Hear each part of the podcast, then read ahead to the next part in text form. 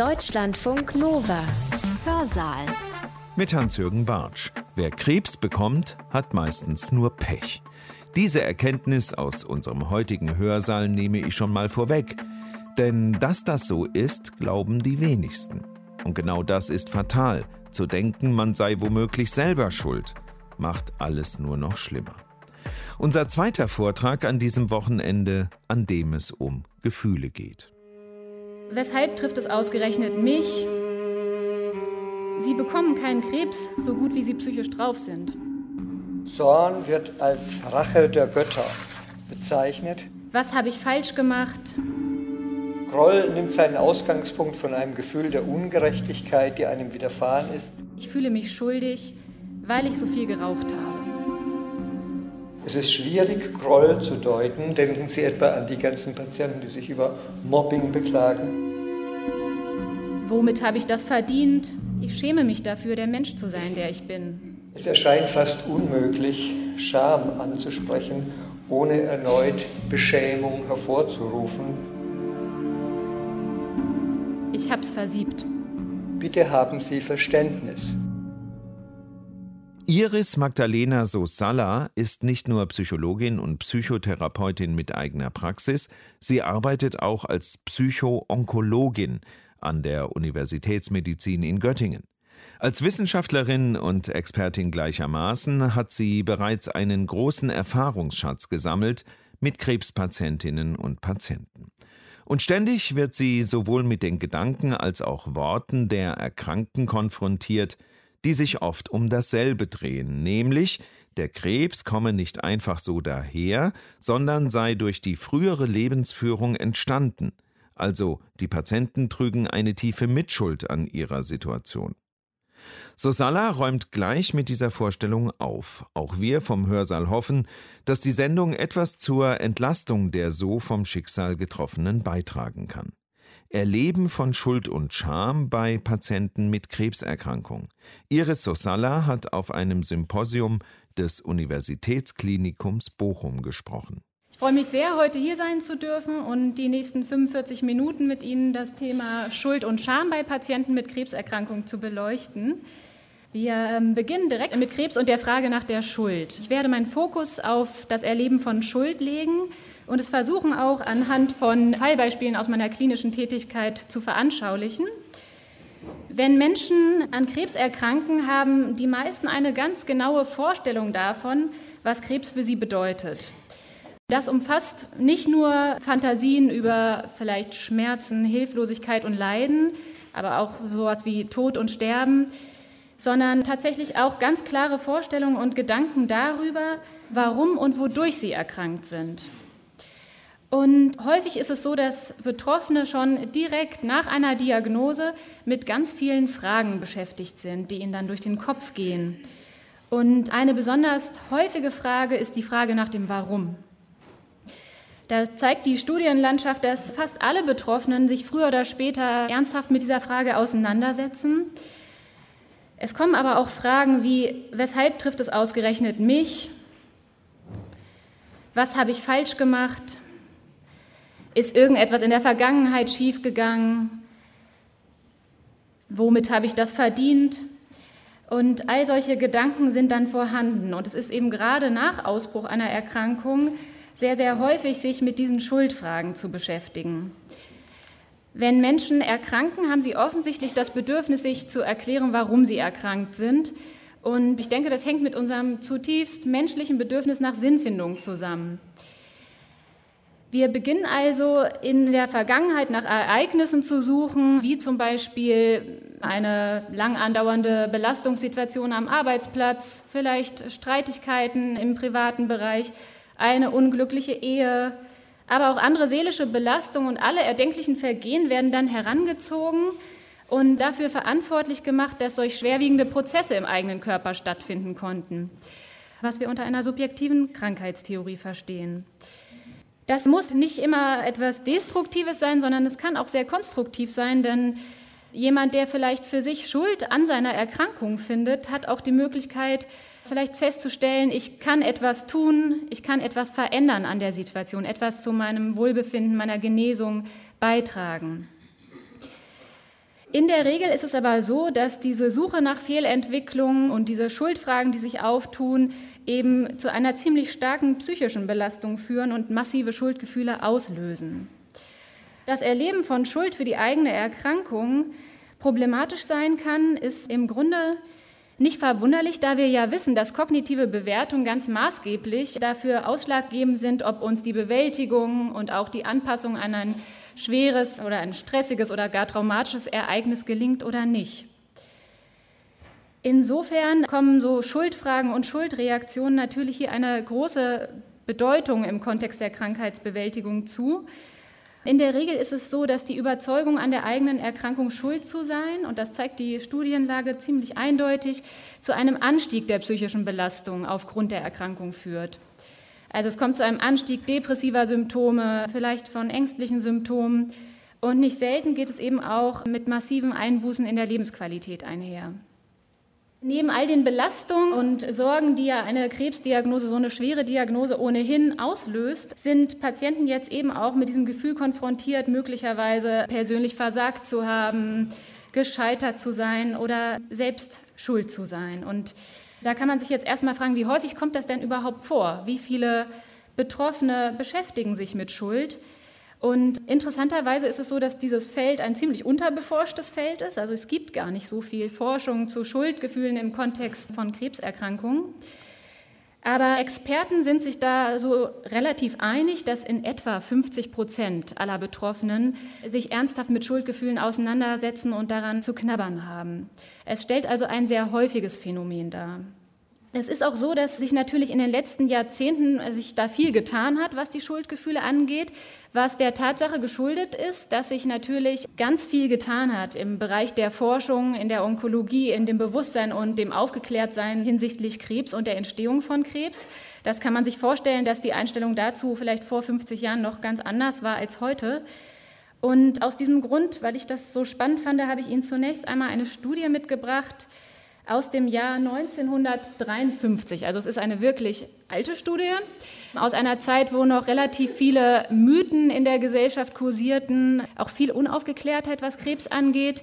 Und man häufig Krebspatienten oder die Entstehung von Krebs als selbstverschuldet, vielleicht auch dreckig oder gar äh, persönlichkeitsbedingt ansah. Und dementsprechend sind auch diese Ergebnisse sehr, sehr eindrücklich. Ist eine Studie, die in Boston durchgeführt wurde und in der Zeitschrift Cancer erschienen ist. Und von den 60 interviewten Patienten gaben alle bis auf vier an, davon überzeugt zu sein, dass sie selber oder eine andere Person an der Entstehung ihrer Erkrankung schuld ist.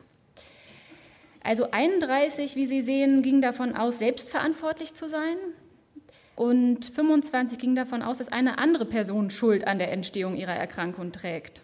Das ist natürlich schon erstmal sehr prägnant. Da hat sich über die Jahrzehnte dann ein bisschen was getan. Man sieht, dass so hohe Selbstbeschuldigungen sind jetzt nicht mehr vorhanden, aber sie sind immer noch ziemlich hoch und ein sehr verbreitetes Phänomen. Dass sich das so verändert hat, liegt natürlich daran, dass viel mehr Aufgeklärtheit inzwischen da ist, dass die Krebsforschung rasant vorangeschritten ist. Die Psychoonkologie hat sich entwickelt, sodass hier natürlich viel mehr Bewusstsein da ist hinsichtlich dieser Frage. Ich habe Ihnen auch eine etwas neuere Studie mitgebracht, auch nicht brandaktuell, aber immerhin aus dem Jahr 2001. Hier haben wir es mit einer großen kanadischen Umfrage ehemaliger Brustkrebspatienten zu tun. Das waren Patientinnen, die eben seit mindestens neun Jahren krebsfrei waren. Und dort gaben ca. 42 Prozent an, dass sie der Überzeugung waren, dass Stress ihren Krebs ausgelöst hat. 15,5 Prozent beispielsweise gingen davon aus, dass es mit der Nahrung zu tun hatte. Und an zweiter Stelle, dass 26,7 Prozent glaubten, dass es mit der Genetik zu tun hat. Was auch sehr eindrücklich ist, da ja durchaus bekannt ist, dass Brustkrebs auch eine hohe genetische Komponente hat. Und ebenfalls sehr bemerkenswert war, dass die Befragten davon ausgingen, 60 Prozent, dass das Ausbleiben eines Rezidivs, also ihre Krebsfreiheit, auf eine positive Einstellung zurückzuführen ist. Hingegen beispielsweise nur knapp 4 Prozent der Meinung waren, dass es mit der Einnahme von Tamoxifen zu tun hat. Also was ich damit sagen möchte, ist einfach, dass auch immer noch Charaktereigenschaften, Einstellungen und so Lebensstilfragen wie Stress eine ganz hohe Bedeutung zugemessen wird, auch heute noch. Zudem wird in der Literatur ganz häufig unterschieden zwischen verhaltensbezogenen und charakterbezogenen Schuldgefühlen. Diese Unterscheidung stammt von Janov Bullmann in dem Kontext bei Krebspatienten. Und verhaltensbezogene Schuldgefühle beziehen sich eben auf ganz spezifische Tatsachen, auf ein Verhalten, auf eine bestimmte Gewohnheit. Zum Beispiel, ich fühle mich schuldig, weil ich so viel geraucht habe. Charakterbezogene Schuldgefühle hingegen beziehen sich mehr auf stabile Persönlichkeitsmerkmale, wie zum Beispiel, ich schäme mich dafür, der Mensch zu sein, der ich bin. Und Janov Bullmann ging davon aus, dass verhaltensbezogene Schuldgefühle mit weniger psychischem Stress einhergehen, möglicherweise. Das war die Hypothese. Und die Begründung dafür ist eigentlich auch sehr logisch. Er ging eben davon aus, dass verhaltensbezogene Schuld die Möglichkeit ermittelt, dadurch, dass man davon ausgeht, es ist durch das eigene Verhalten ausgelöst, etwas tun zu können, Handlungsspielraum zu haben, vielleicht jetzt was für die Gesundheit beitragen zu können. Und charakterbezogene Schuldgefühle lösen hingegen viel mehr Hilflosigkeit aus, da man das Gefühl hat, möglicherweise nur schwerlich etwas an der Situation zu ändern, weil es sich eben um ganz stabile Aspekte des Selbst und der Person handelt. Und hierfür fanden sich tatsächlich immer wieder Belege. Es gibt mehrere Studien, die auch diese Unterscheidung unterstützen. Allerdings zeigt sich dann doch, dass es auch heterogene Befunde gibt und die Mehrheit der Forschungsergebnisse immer wieder zeigt, ganz egal, ob verhaltens- oder charakterbezogene Schuldgefühle, sie haben grundsätzlich eher einen negativen Einfluss auf die psychische Bewältigung der Krebserkrankungen. Was wir sehr viel lesen können, wenn Sie vielleicht selber mal einen Blick in die Apothekenumschau oder die Bild der Frau oder alle erdenklichen Zeitungen werfen, überall finden wir Artikel darüber, dass ein gesunder Lebensstil Krebs verhindern kann. Das ist ja auch erstmal absolut richtig. Wir wissen alle, zu einem gesunden Lebensstil gehört eine möglichst gesunde Ernährung, wenig Alkohol, am besten nicht rauchen, sich bewegen. Und das sind ja auch absolut fundierte Risikofaktoren für eine Krebserkrankung. Mich macht diese Aussage aber immer so ein bisschen unzufrieden und ich finde sie sehr problematisch, wenn sie so ohne weitere Erklärung und so undifferenziert getroffen wird. Weil das dazu führen kann, dass Schuldgefühle bei Betroffenen, wo der Krebs absolut überhaupt nichts mit dem Lebensstil zu tun hat, befeuert werden. Und zwar massiv. Da können so Gefühle kommen wie, ich bin selber schuld, ich habe mein Leben in den Sand gesetzt, ich hab's versiebt. Zudem kann hinter dieser Art zu denken, ein gesunder Lebensstil kann Krebs verhindern, ja auch eine Anmaßung stecken. Und zwar könnte es bedeuten, dass man davon ausgeht, wenn ich alles richtig mache, kann ich nicht krank werden. Und was für eine omnipotente Vorstellung ist das? Also das sind Allmachtsgedanken im Grunde, mit denen wir dann verleugnen, dass Krankheit eben auch zum Leben dazugehören kann. Und ich will hiermit nicht sagen, dass ein gesunder Lebensstil nicht von Bedeutung ist, aber dieser Umkehrschluss ist das Problem. Es gibt viele Krebserkrankungen, die eben ganz unabhängig davon entstehen und Patienten können dann natürlich massiven Druck verspüren durch diese Art der medialen Darstellung. In diesem Kontext ist es auch ganz interessant, einmal zu gucken, wie ist es denn? Wie viele Krebserkrankungen werden denn überhaupt durch einen gesunden Lebensstil und Umweltfaktoren ausgelöst? Und hier gibt es eine Untersuchung aus dem Jahr 2018, wo Sie einmal sehen, die Anteile der vermeidbaren Krebsfälle. Wie Sie sehen, das Rauchen natürlich ganz vorne mit dabei, Übergewicht. Wir wissen, es hängt natürlich hier sehr von der Tumorentität nochmal ab. Also Lungenkrebs ist ganz klar, da sind 80 Prozent circa aller Erkrankungen tatsächlich kausal auf das Rauchen zurückzuführen. Aber insgesamt sehen Sie, 37 Prozent in etwa sind also vermeidbar, wenn man an diese Risikofaktoren denkt. Ist erstmal schon ein Brett, aber heißt im Umkehrschluss ja auch, knapp zwei Drittel aller Krebserkrankungen sind pures Pech. Wir haben keinen Einfluss darauf. Und das ist mir ganz wichtig, dass man sich klar macht, die Entstehung von Krebs ist ein komplexes Geschehen und multikausal bedingt. Und man wird dem nicht gerecht, wenn man allzu einfach hier mit seinen Attributionen und Schuldzuschreibungen vorgeht. Ich habe Ihnen zwei Zitate mitgebracht von einem sehr renommierten Krebsforscher, von Herrn Vogelstein aus der Science-Zeitschrift. Er schreibt, alle Krebsarten werden durch eine Kombination aus Pech, Umwelteinflüssen und Veranlagung verursacht.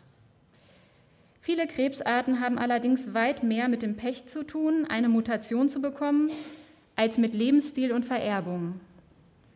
Der beste Weg, diese Krebsarten vorzubeugen, ist die Früherkennung. Das lasse ich so stehen, einfach für den Hinterkopf. Was ebenfalls ganz häufig in den Köpfen präsent ist, ist die Theorie von einer Krebspersönlichkeit. Das sind Menschen, die sich besonders wenig abgrenzen können, so geht man davon aus, die sehr hilfsbereit sind etc. pp. Wo man aber auch gleichzeitig davon ausgeht, dass Kämpfernaturen es leichter haben, gegen Krebs anzukämpfen. Und für diese Theorie existiert absolut keine schlüssige Evidenz. Es gibt keinen linearen Zusammenhang in der Literatur dafür, dass Persönlichkeitseigenschaften Krebs hervorrufen. Und aus diesem Grund wurde diese Theorie eben auch schon in den 80er Jahren verworfen. Trotzdem bleibt sie irgendwie im Hintergrund, in den Köpfen und im Denken vorhanden. Und das merkt man immer wieder. Zum Beispiel hat mir kürzlich eine Patientin geschildert, dass ihr Hausarzt ihr immer gesagt hat, sie bekommen keinen Krebs so gut, wie sie psychisch drauf sind.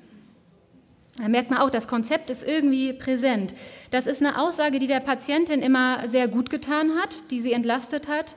Leider ist sie eben doch kurz später an dem Krebs erkrankt, an dem auch Jahre zuvor ihr Vater verstorben war. Es gibt auch so Aussagen wie, wer viel Kummer hat, bekommt schneller Krebs.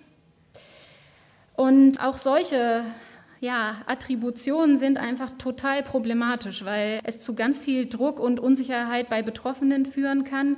Wir wissen alle, dass es Wechselwirkungen gibt zwischen seelischen und körperlicher Verfassung und dass beispielsweise chronischer Stress sich natürlich massiv negativ auf die Gesundheit auswirken kann.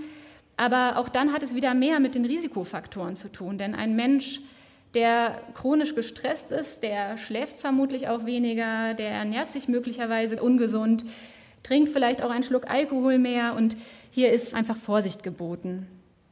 Du musst positiv denken. Auch so ein äh, wunderbarer modischer Imperativ. Das ist ein Imperativ, den Krebspatienten wirklich sehr, sehr viel hören und der von Angehörigen natürlich gut gemeint ist, aber häufig doch auch ungebeten kommt. Ich würde sagen, kaum ein Gesunder bringt es zustande, immer positiv zu denken. Und wie soll es ein Mensch in einer schwersten Lebenskrise schaffen, immer positiv zu sein? Und natürlich hat der Hinweis häufig auch damit zu tun, mit der eigenen Angst ne, vor dem Verlauf der Erkrankung. Es ist ein Schutz.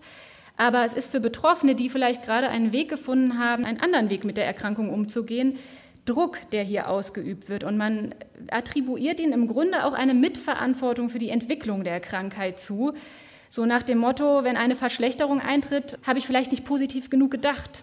Und ich erlebe das oft, dass man ans Krankenbett kommt und Patienten eine schlechte Nachricht überbracht bekommen haben, vielleicht, dass sie einen Progress haben. Dann sind sie zutiefst verzweifelt und Angehörige sitzen da und du musst jetzt positiv denken. Ne? Du musst nur positiv denken.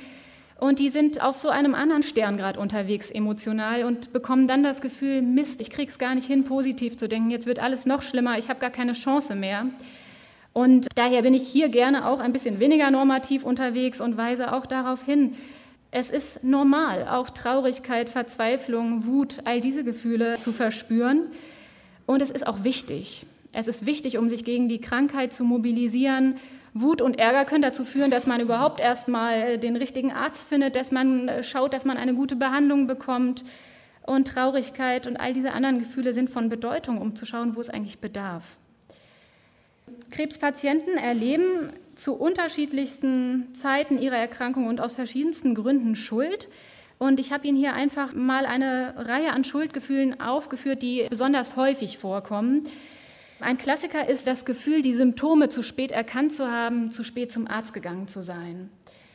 Ich denke, da können Sie sich alle gut was drunter vorstellen, dass man rückwirkend das Gefühl hat, man kann plötzlich Symptome ganz anders einordnen, wo man vielleicht dachte, über Monate es ist ein kleiner Rückenschmerz und versucht hat, das mit Yoga zu bearbeiten oder was auch immer, was sich dann am Ende als Metastasen herausgestellt hat, dass das natürlich zu Grübeleien und ganz schlimmen Stuhlzuschreibungen führen kann. Finanzielle Schwierigkeiten, also das ist auch was, was häufig vorkommt und natürlich sehr existenziell bedrohlich ist, wenn meinetwegen ein Ehemann und Familienvater Mitte 45 an einer Leukämie erkrankt und lange Zeit stationär behandelt werden muss, dann fällt ein Einkommen weg. Vielleicht hat diese Familie gerade ein Haus gekauft, die Tilgung des Kredites hängt davon ab, ob beide Gehälter kommen. Und ich denke, Sie können sich vorstellen, was für schlimme Schuldgefühle das auslöst, wenn die Familie in Not gerät und man krank ist. Dann das Gefühl, dass die Behandlung nicht gewirkt hat, wie sie erhofft wurde.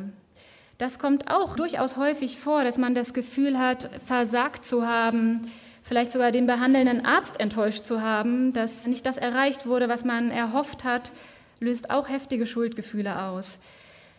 Ich möchte gerne mit dem ungesunden Lebensstil beginnen. Wir haben ja gerade schon darauf geschaut, dass viele Menschen eben ein Verhalten hatten, vielleicht das Rauchen, Alkohol trinken, was den Krebs erhöht haben kann.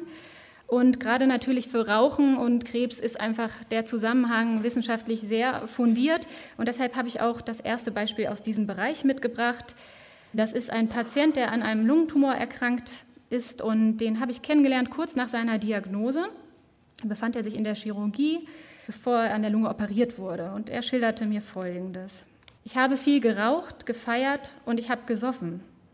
Was soll ich sagen? Ich bin ja selber schuld. Trotzdem dachte ich, dass ich noch ein paar Jahre habe. Und irgendwie denkt man ja auch meist, dass der Case schon an einem vorbeigehen wird. Also hier wird doch sehr deutlich, dass er sich schuldig fühlt. Er sagt es ja auch ganz direkt. Es spricht aber auch noch viel mehr daraus. Sie spüren vielleicht auch schon dieses, was soll ich sagen? Da ist viel Scham dabei und auch fast so was zurückziehen, das habe ich überhaupt einen Anspruch, was zu sagen. Ich habe es ja selbst verbockt. Ne? Also darf ich mich jetzt hier bedürftig zeigen. Hier wird Krankheit also als selbstverschuldet erlebt. Und das kann ein Dilemma sein, weil es die Psychopathologie durchaus verstärken kann aber gleichzeitig das Gefühl vermittelt, ich darf vielleicht gar nicht so viel in Anspruch nehmen. Da gilt es dann sensibel zu sein. Und ich habe hier ein Zitat für dieses Dilemma mitgebracht, da vielleicht nicht so gut rauszukommen, aus dem kleinen Prinzen. Vielleicht kennt das der ein oder andere von Ihnen. Ich trinke, weil ich mich schuldig fühle. Und warum fühlst du dich schuldig? Weil ich trinke. Und so geht es dem einen oder anderen Patienten eben auch, der dann in dieser Situation so ein wenig gefangen ist in diesem Teufelskreislauf. Wir haben es ja hier in diesem Fallbeispiel, was Sie gerade gesehen haben, mit verhaltensbezogenen Schuldgefühlen zu tun, wo man ja sagen könnte, na, vielleicht geht es mit ein bisschen besserem psychischen Outcome einher, dadurch, dass man weiß, der Krebs ist in diesem Fall tatsächlich durchs Rauchen entstanden. Wenn ich jetzt mit dem Rauchen aufhöre, kann ich wenigstens ein bisschen was tun. Ich habe ein bisschen Handlungsspielraum. Das ist so die eine konstruktive Seite. Aber gerade in diesem Kontext gibt es noch eine zweite Seite der Medaille, nämlich die Stigmatisierung. Gerade Lungentumorpatienten oder auch Patienten mit Kopf-Hals-Tumoren, wo die Tumore sehr sichtbar sind, erleben sehr viel Stigmatisierung. Und um bei dem Beispiel zu bleiben, dieser Patient möglicherweise bekommt auch bestimmte Kommentare zu hören, weil die Krankheit doch als selbstverschuldet erachtet wird. Und es gibt ein Review von Chambers und Kollegen, aus dem Jahr 2012, was die Stigmatisierung ganz schön zusammenfasst. Und dieses Review zeigt, dass es einfach Realität ist, gerade auch von Lungentumorpatienten, dass sie so ein krankheitsbezogenes Stigma bekommen, dadurch, dass in unserer Gesellschaft die Vorstellung ja auch von selbstverschuldet, die Assoziation mit Rauchen vorhanden ist und aber auch vielleicht die Vorstellung, dass es sich hier um eine sehr infauste Diagnose mit vielleicht schnell nahmenden Tod handelt. Und die Folge von Stigmatisierung ist dass solche Patienten deutlich mehr Stress erleben und berichten, erhöhtes Erleben von Schuld und Scham haben und deutlich mehr Rückzugsverhalten zeigen als Betroffene mit einer anderen Tumorerkrankung, wie zum Beispiel einer Leukämie, wo die Genese nicht so eindeutig ist. Zudem kommt es manchmal zu Verzögerungen und Einschränkungen in der Behandlung. Das ist natürlich auch ein sehr kritischer Punkt, wenn die Heilbehandlung irgendwie durch solche Schuldzuschreibungen in Gefahr kommt. Und das darf einfach nicht passieren. Tja, bei dem Lebensstil, wer raucht, braucht sich ja auch nicht wundern. Und ich finde es einfach problematisch, weil kein Mensch, auch niemand, der solche Risikofaktoren vielleicht gelebt hat, ja seinen Krebs willentlich herbeiführen will. Krebs ist und bleibt einfach ungerecht. Neben Schuldgefühlen treten natürlich auch zahlreiche Schamgefühle in diesem Kontext auf. Das ist was, was man ganz häufig auch im klinischen Kontext beobachten kann, wenn man die Augen so ein bisschen offen hält. Besonders häufig leiden Betroffene natürlich unter Scham wegen körperlicher Einbußen.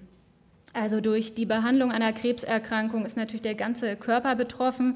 Es kann zu einem veränderten Körperbild kommen, zum Beispiel durch Amputationen, eine Amputation der Brust, Haarausfall, Narben, Wunden, vielleicht Gewichtszunahme, Gewichtsabnahme, alle erdenklichen Dinge, die Menschen dann sehr mit ihrer eigenen Weiblichkeit, mit der eigenen Männlichkeit konfrontieren, da hört man häufig so Dinge wie, ich schäme mich so, ich erkenne meinen Körper nicht wieder, ich bin nicht mehr die, die ich vorher war. Körperliche Kontrollen können verloren gehen, wie die Funktion des Blasen- oder Schließmuskels. Der Körper kann insgesamt versagen, schwach werden. Neben diesen Aspekten ist einer doch der häufigsten Gründe für Schamerleben die ungewöhnte Abhängigkeit, also das Gefühl, sich plötzlich verletzlich und hilfebedürftig zu zeigen, vielleicht auch von deutlich jüngerem Pflegepersonal gepflegt zu werden. Alleine das kann als sehr beschämend empfunden werden. Man fragt sich auch, woher kommt das, dass das so intensiv empfunden wird. Es hängt sicherlich auch damit zusammen, dass wir Menschen ja in der Regel erstmal davon ausgehen, unverletzlich zu sein. Wir wissen vom Kopf, es ist so nicht. Und trotzdem verdrängen und verleugnen wir ja nichts mehr als unsere eigene Verletzlichkeit und auch die Endlichkeit. Und gerade für Menschen, die sehr autonom in ihrem Leben unterwegs gewesen sind und vielleicht auch ihr Selbstwertgefühl ganz viel durch den Beruf bezogen haben, ist natürlich eine Krebsdiagnose, die aus heiterem Himmel über einen hereinbricht, wirklich ein ganz heftiger Umbruch. Und diese Abhängigkeit kann dann eben als sehr, sehr schmerzhaft und beschämend erlebt werden. Ich habe Ihnen ein Fallbeispiel mitgebracht von einem pensionierten Hausarzt, der mir Folgendes geschildert hat. Es ist so demütigend und unerträglich für mich, derart hilflos dazuliegen und zu wissen, dass man um Hilfe klingeln muss, da man nicht mal mehr alleine pinkeln kann. Das bisher Selbstverständlichste der Welt. Ich glaube, es spricht für sich. Ganz äh, prägnant habe ich auch noch in Erinnerung, dass er sagte, würde ich weiter praktizieren und behandeln, ich hätte so viel Demut vor den Patienten, was sie teilweise psychisch so zu wuppen haben, was dieses Gefühl der Abhängigkeit des Ausgeliefertseins angeht. Ein nächster Aspekt, nochmal zurück zur Schuld, ist der Gedanke daran, der Familie und nahestehenden Personen eine Last sein zu können. Das bewegt sehr, sehr viele Patienten und ist durchaus auch problematisch, da es natürlich auch so ist, dass eine Krebserkrankung eine Riesenherausforderung für das ganze System darstellt. Auch hier ein Fallbeispiel von einer Patientin, die sich nach ihrer Transplantation, es war eine Patientin mit einer Leukämie, zu Hause befand, aber auch immer wieder ins Krankenhaus musste. Ich fühle mich schuldig, sobald ich auch nur leichtes Fieber bekomme dann möchte ich mich am liebsten verkriechen und mich bereits im Voraus entschuldigen, dass ich meiner Familie wieder das Leben zu Höllen machen werde. Meine kleine Tochter wird erneut nicht mehr mit mir kuscheln dürfen und weinen. Mein Sohn wird sich zurückziehen. Vermutlich wird mein Mann mitten in der Nacht die weite Strecke ins Krankenhaus fahren müssen, sich von der Arbeit abmelden und irgendwie die Kinder versorgen. Wenn ich manchmal nachts von Albträumen aufwache, höre ich ihn durchs Haus laufen und weiß um die Last auf seinen Schultern und um seine Ängste. Eine weitere Dimension, die sich dem direkt anschließt, das Schlimmste für mich ist jedoch, dass ich meinen Töchtern all den Schmerz, die Schwere und die Belastung, die durch meine Erkrankung in ihr Leben gekommen ist, nicht abnehmen kann. Also ich denke, dass deutlich wird, wie belastend Schuldgefühle hier sein können und was für ein großes Thema sie darstellen. Ein weiterer Punkt sind zurückliegende belastende Ereignisse. Mein Mann und ich haben uns vor drei Jahren für einen Schwangerschaftsbruch entschieden. Seither ging es mir seelisch oft so schlecht und ich glaube, so hat der Krebs in mir wachsen können. Hier wird Krebs als Strafe empfunden. Und in unserer christlich geprägten Gesellschaft ist das ja häufig so, dass es so Reste von Schuld und Scham gibt. Und ganz egal, wie rational und aufgeklärt Menschen sind, erlebt man das immer wieder, dass da Krankheit als Strafe empfunden wird. Das kann durchaus sehr problematisch sein. Und es hat auch so ein bisschen was von magischen Fantasien, die Kinder haben. Für Kinder hängt ja oft Krankheit und Strafe eng zusammen. Die haben das Gefühl, man wird bestraft für irgendwas. Und das sind so Reste, die einfach in unserem Unterbewusstsein persistieren. Auch wenn wir inzwischen einen erwachsenen Menschenverstand haben, scheinen sie einfach wieder in unser Bewusstsein zu kommen, wenn wir besonders ohnmächtig und hilflos sind. Ein sehr spannendes Thema in diesem Zusammenhang ist auch die existenzielle Schuld. Darunter versteht man die Feststellung, das eigene Leben, eigene Potenziale nicht ausgeschöpft und entfaltet zu haben. Jellem schreibt dazu, schuldig in dem Maße, in dem man es versäumt hat, der authentischen Möglichkeit gerecht zu werden. Also es ist im Grunde die Feststellung, dass wir alle eine Idee davon haben, wie unser Leben aussehen soll. Wir haben bestimmte Ambitionen, Träume, Ziele. Das kann natürlich nur für jeden ganz unterschiedliches bedeuten. Aber für den einen bedeutet es vielleicht zu studieren, eine Familie zu gründen, Karriere zu machen und am Ende auf ein einigermaßen erfülltes Leben zurückzuschauen, was ein hoher Anspruch ist, denn wir sind alle menschliche und auch fehlbare Wesen. Es gibt einfach Störfaktoren, schwierige Punkte auf dem Weg, auf unserem Lebensweg. Und so eine Krebserkrankung, die plötzlich aus heiterem Himmel hereinschlägt, kann natürlich zu massiver existenzieller Schuld führen. Ich habe ein Beispiel mitgebracht von einem Vater, einem 40-jährigen Vater. Stellen Sie sich vor, er hat zwei Kinder, ist verheiratet und gerade beruflich an einem Punkt, wo er auf ein wichtiges Plateau kommt und plötzlich bekommt er die Diagnose eines metastasierten Prostatakarzinoms. Und ihm mag vielleicht Folgendes durch den Kopf gehen. Ich habe meine Verantwortung, meinen Wunsch, meine Kinder großzuziehen, nicht erfüllt. Ich habe meine beruflichen Träume noch nicht ausgeschöpft und die finanzielle Sicherheit meiner Frau und Kinder noch nicht abgesichert. Sie merken, hier ist ganz viel an Wünschen, Träumen, Zielen eben noch nicht erfüllt und es ist deutlich, dass dieser Mann natürlich ein viel höheres Maß an existenzieller Schuld verspüren wird, als vielleicht ein 92-jähriger Mann, der im groben und ganzen sagen kann, ich habe mein Leben gelebt und blicke auf viele erfüllte Momente zurück. Das ist im klinischen Alltag auch etwas, was natürlich häufig mit Depressionen, mit Ängsten, auch mit Wut und Ärger gerade bei jüngeren Patienten einhergeht.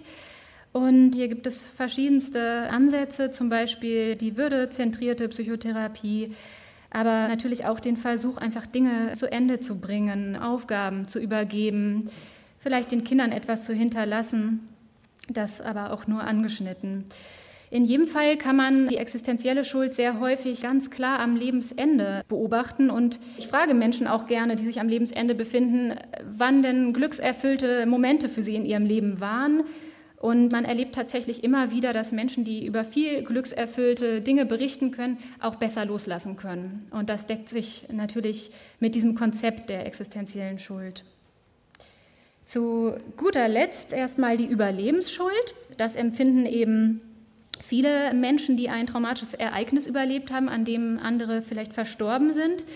Also nicht nur Krebspatienten natürlich, sondern eben auch Veteranen, die einen Einsatz überlebt haben, wo andere verstorben sind, können Überlebensschuld fühlen. Aber auch Menschen, die den 11. September überlebt haben und zufällig an diesem Tag nicht in die Twin Towers zum Arbeiten gegangen sind, berichten dieses Phänomen.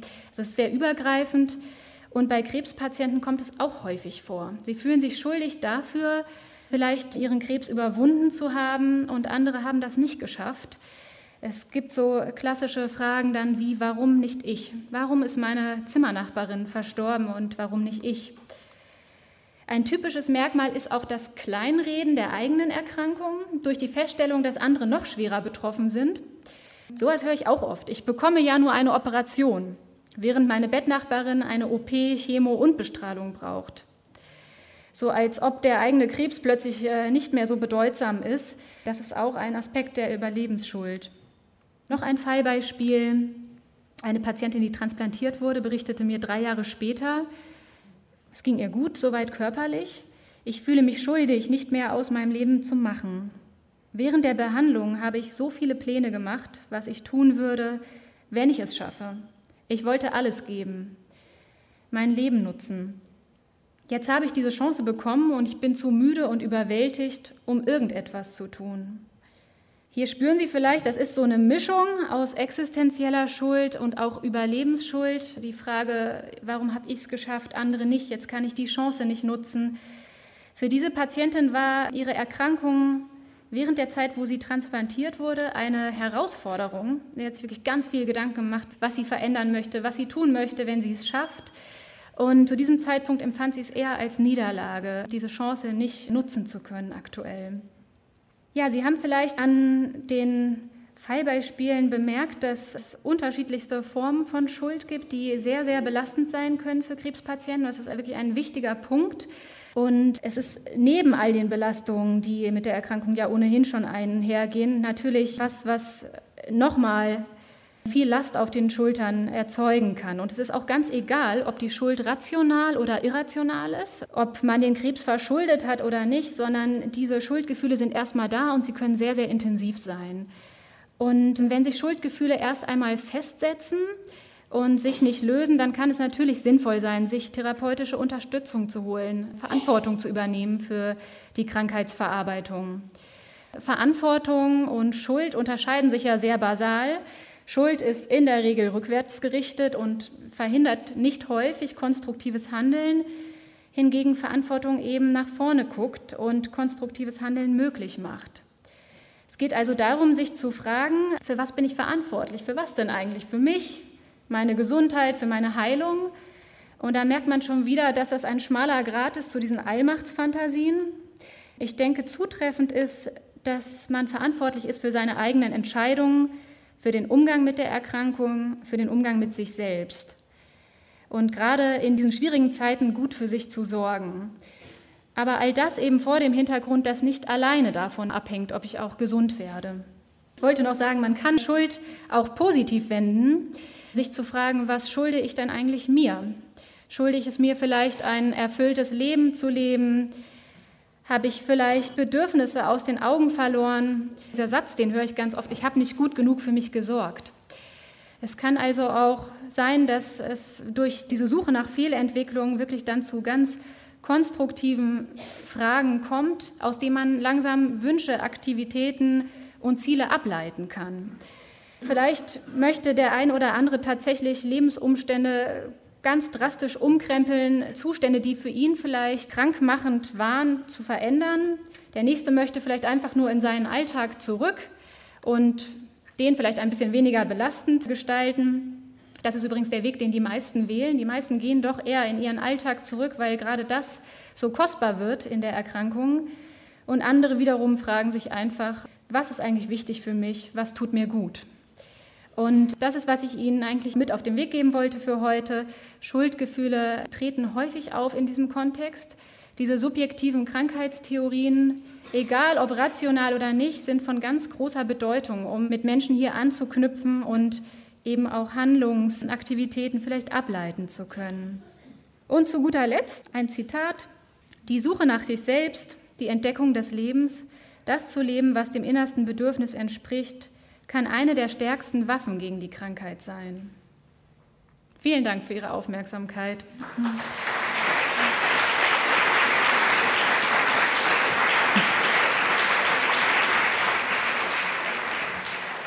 Was können Patienten, was können Therapeuten tun, um mit einem weit verbreiteten Irrtum umzugehen, dass Krebs zwar nicht immer, aber doch meistens mit einem selbst zu tun habe, wenn er einen trifft. Doch Vorsicht, Raucher, bei euch kann es anders aussehen. Hintergründe dazu lieferte uns soeben Iris Magdalena Sosalla. Der Mitschnitt stammt vom 9. November 2019 als sie zu einem wissenschaftlichen Kolloquium des Universitätsklinikums Bochum eingeladen war. Auf Deutschlandfunk Nova erfahrt ihr in ein paar Minuten das Neueste vom Tage und danach dann ab 21 das Beste aus dem Nova Club. Deutschlandfunk Nova. Hörsaal. Samstag und Sonntag um 18 Uhr. Mehr auf deutschlandfunknova.de.